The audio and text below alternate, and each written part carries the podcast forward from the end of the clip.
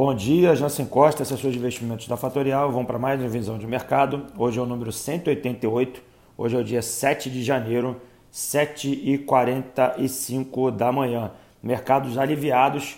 Ontem, para quem não acompanhou o intraday, tivemos um problema lá no Congresso americano, no Capitólio, uma invasão ao Congresso que atrapalhou e atrasou a declaração da vitória de Biden como presidente. Começando aqui um pouco pelo mundo, na Europa ontem saiu um dado de factoring orders que veio muito acima do esperado. Esse dado ele dá o sentimento da indústria ali na Alemanha, mostrando que a Alemanha está bastante positiva neste caso. Né? Os dados de PMI do mundo mostram que não há é, falta de indicação que o ciclo de recuperação econômica está mantido e inalterado, apesar de todos os processos que a gente está vendo com relação ao Covid-19.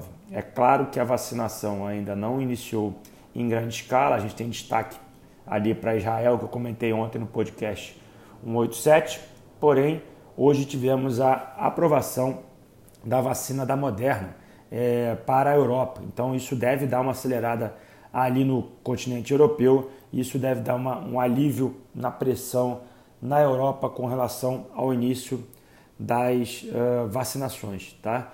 É, falando aqui sobre Estados Unidos, ontem tivemos a confirmação da, da onda azul, que a gente já comentou aqui nos outros podcasts, principalmente ontem no podcast 187, declarando Biden presidente. Então, para somar o que eu já comentei ontem sobre a rotação de setores, a gente tem uma saída forte de capitais é, das empresas de tecnologia, e indo para países uh, e setores voltados mais para valor e para movimentos cíclicos. Tá? Então, países que se beneficiariam uh, desse movimento, a própria Europa, uh, Japão e países emergentes.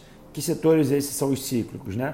Destaco aqui bancos e bens industriais. Tá? A gente está vivendo aquele ciclo de commodities que eu já comentei também ontem, porém vou chamar de destaque aqui hoje para bancos, né? setor que a gente ontem viu uma apreciação da curva de juros, é, a curva de juros com a inclinação, ou seja, com o aumento da inclinação da curva nos Estados Unidos, nós, como países emergentes, que temos um grau de risco mais elevado do que o país americano, quando lá sobe, aqui acaba ajustando uh, proporcionalmente. Tá? Então, mesmo que, a, que o viés seja de baixa para determinados vértices aqui da, da curva de juros, a gente tem esse ajuste proporcional. Isso quando acontece, a nossa curva de juros ela estava inclinada é, bastante para vencimentos mais longos do que para vencimentos mais curtos.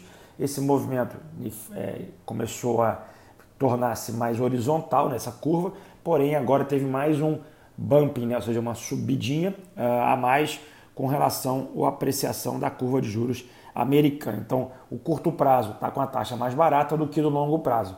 Tudo aquilo que um banco adora, captar a um preço mais barato e vender juros, né? vender é, crédito com uma taxa mais alta. Então, se você hoje deixa seu dinheiro num banco aplicado num CDB, você recebe ali 1,90%, 2% ao ano.